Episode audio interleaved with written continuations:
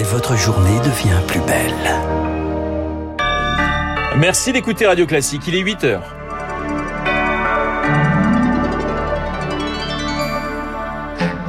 La matinale de Radio Classique avec Renaud Blanc. Et voici les titres du journal. Le gouvernement ouvre le débat du pass sanitaire en entreprise. Il consulte les partenaires sociaux ce matin. Quels sont les enjeux pour les salariés et pour les employeurs? On fait le point dès le début de ce journal. Face à la poussée d'Omicron, les restrictions se multiplient chez nos voisins. Confinement aux Pays-Bas, couvre-feu en Irlande, tour d'Europe à suivre dans cette édition. Et puis, on retournera en Afghanistan quatre mois après la prise des pouvoirs des talibans. Les conditions de vie sont de plus en plus difficiles et la famine fait rage.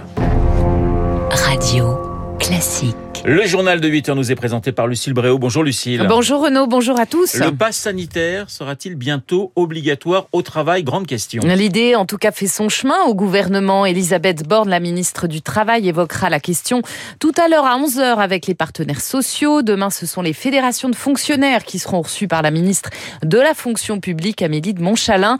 Aujourd'hui, 2 millions de salariés doivent le présenter. Déjà, ceux qui travaillent dans des lieux recevant du public, mais l'élargir à tous, c'est une autre affaire, Victoire Fort. Les entreprises s'accordent sur une chose, la responsabilité est énorme pour les employeurs. François Asselin, président de la Confédération des petites et moyennes entreprises. C'est une responsabilité d'ordre pénal puisque le chef d'entreprise est bien responsable de la santé et de la sécurité de ses salariés. À partir du moment où vous lui demandez de contrôler un pass sanitaire et que vous ne le faites pas, eh bien c'est l'employeur qui est en défaut. Du côté du MEDEF, on se conformera à une telle mesure si elle devait être prise, mais Dominique Carlac, sa vice-présidente, anticipe déjà les embûches dans certains secteurs. Le principe du salarié qui est commercial, qui vient en entreprise, mais qui va également chez ses clients, le principe du chauffeur routier qui est navigant, dans quelle mesure est-il sur son lieu de travail et dans quelle mesure le chef d'entreprise peut contrôler, ça c'est assez compliqué. Le secret médical empêche les entreprises de conserver un fichier vaccinal de leurs salariés. Donc il faudrait vérifier ce passe tous les jours.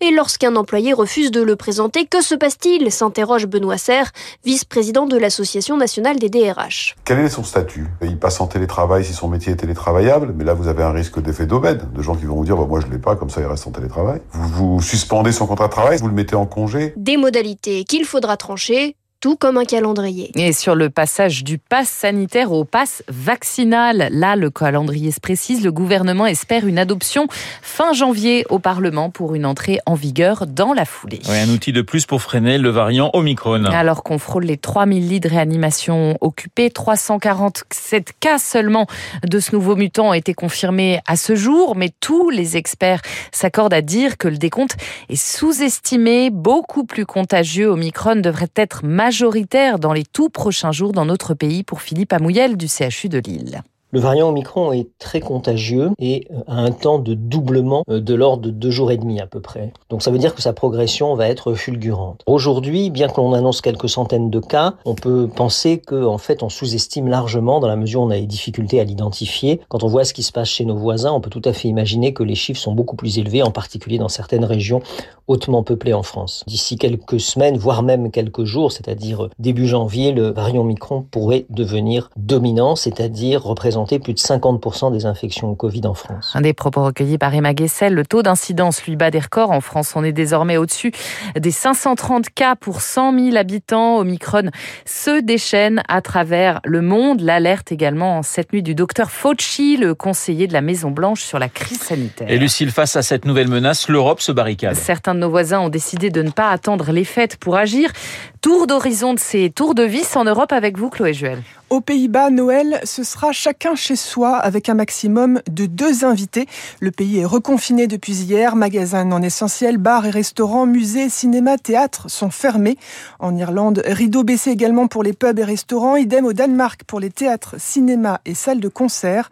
La situation est plus floue au Royaume-Uni. Le gouvernement a annoncé hier qu'il pourrait prendre de nouvelles mesures pour Noël sans plus de précision. En Allemagne et en Italie, les seuls tours de vis concernent les voyageurs. Rome requiert un test négatif de moins de 48 heures pour entrer sur son territoire.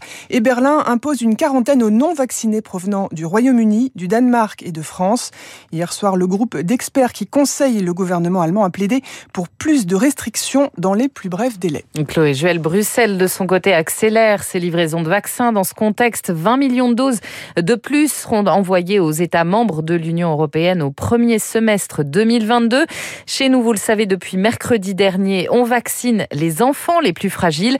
La haute autorité de santé doit se prononcer à 14 heures sur l'ouverture à toute la tranche d'âge. Vous écoutez Radio Classique, il est 8h05. Cette question à présent, va-t-on bientôt manquer d'électricité? C'est l'autre menace sur l'hiver. Le gouvernement a demandé à EDF de prendre des mesures pour améliorer l'approvisionnement après l'arrêt de plusieurs réacteurs nucléaires en raison de leur entretien. Alors faut-il s'inquiéter? On fait le point avec Antoine Cavallierou.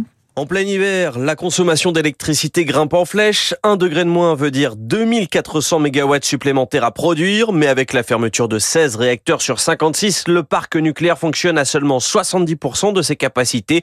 La ministre de la Transition écologique était hier sur France Info, Barbara Pompili. Je voudrais rassurer tout le monde, euh, il n'y aura pas de gros blackout général euh, d'ici euh, à la fin de, de l'hiver. Avant de le reconnaître, trop de réacteurs sont actuellement fermés. La crise sanitaire a fait dérailler le programme de maintenance et dernièrement, quatre réacteurs nouvelle génération ont été arrêtés, ce qui n'était pas prévu. De son côté, le renouvelable ne peut pas prendre le relais, pas assez de vent, pas assez de soleil. Alors que fait-on? Première solution, RTE, le réseau de transport d'électricité peut pratiquer ce qu'on appelle l'effacement. Jacques Percebois, spécialiste des questions énergétiques. Il y a des contrats avec des gros industriels ou même avec des particuliers qui prévoient qu'en cas de nécessité, on peut leur demander de ne pas consommer. Donc vous réduisez la demande. Autre solution retenue pour le moment, les importations, pas forcément le choix le plus écologique. Par exemple, quand l'électricité vient d'Allemagne, dépendante à 40% du charbon. Et cela a un coût. Actuellement, le prix du mégawattheure sur les marchés est dix fois plus élevé que celui produit par le parc nucléaire historique français. Le décryptage d'Antoine Cavallierou à l'étranger, rarement scrutin, aura été aussi serré au Chili. C'est finalement le candidat de la gauche qui a remporté la présidentielle avec près de 56% des suffrages. Gabriel Boric, 35 ans, s'impose face à son adversaire d'extrême droite, José Antonio Cast, admirateur de la dictature d'Augusto Pinochet. Euh, L'international toujours, Lucille. Il y a quatre mois, l'Afghanistan tombait aux mains des talibans. Et depuis, le pays a sombré dans la misère entre extrême pauvreté, répression, famine, monnaie au plus bas et droits des femmes quasi inexistants. Le quotidien des Afghans est devenu extrêmement difficile. Radio Classique et Rémi Vallès ont repris des nouvelles de ces Afghans restés à Kaboul parce qu'elle travaillait pour l'ancien gouvernement afghan. Shaima vit complètement prostrée, cachée des talibans qui la traquent sans relâche. Cela fait quatre mois qu'elle n'est pas sortie de chez elle. Je crois que je deviens complètement folle. C'est un jour sans fin. Un jour sans liberté, sans éducation, sans bonheur, sans divertissement. Sa seule occupation, ironise-t-elle, c'est d'observer chaque jour la lente descente aux enfers de son pays. La pauvreté nous ronge, les prix ont explosé et il n'y a plus de travail. Les fonctionnaires, ils n'ont pas été payés depuis des mois. Beaucoup sont affamés mais n'ont pas de quoi s'acheter à manger et ne parviennent plus à nourrir leurs enfants. Conséquence, la malnutrition explose, mais les hôpitaux qui tiennent encore debout ne peuvent répondre à l'urgence.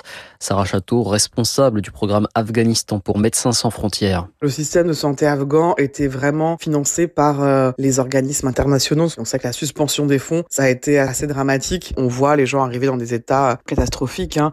Nos équipes nous racontent sur le terrain qu'elles voient de plus en plus de gens dans la rue faire la manche, des gens qui vendent tout ce qu'ils ont sur le trottoir pour essayer d'avoir un peu d'argent, et ça nous inquiète énormément. Et selon l'UNICEF, un million d'enfants afghans pourraient mourir de faim cet hiver si des moyens ne sont pas acheminés rapidement. Rémi Vallès, et puis aux Philippines, le bilan du typhon Rai s'alourdit encore ce matin. Il a fait 208 victimes à ce jour. La Croix-Rouge parle d'un carnage complet au niveau des zones côtières. Il n'y a plus ni eau potable, ni nourriture sur place. Merci Lucille. Tiens, Rémi Vallès parlait de, de l'UNICEF. Si vous voulez faire un petit geste, mais un geste important pour l'UNICEF, achetez une boule de Noël en verre, le sapin, mais aussi les cartes de vœux présentées par l'UNICEF. Allez sur le site et joignez l'utile, j'allais dire l'indispensable, à l'agréable. Boule de Noël et cartes de vœux au profit de l'UNICEF. N'oublions aucun enfant à 4 jours de Noël. Il est 8h09 sur l'antenne de Radio Classique. Dans un instant, mon invité, Eric Emmanuel Schmitt, qui publie eh bien, le tome 2 de la traversée des temps. Et puis l'édito politique signé Guillaume Tabar.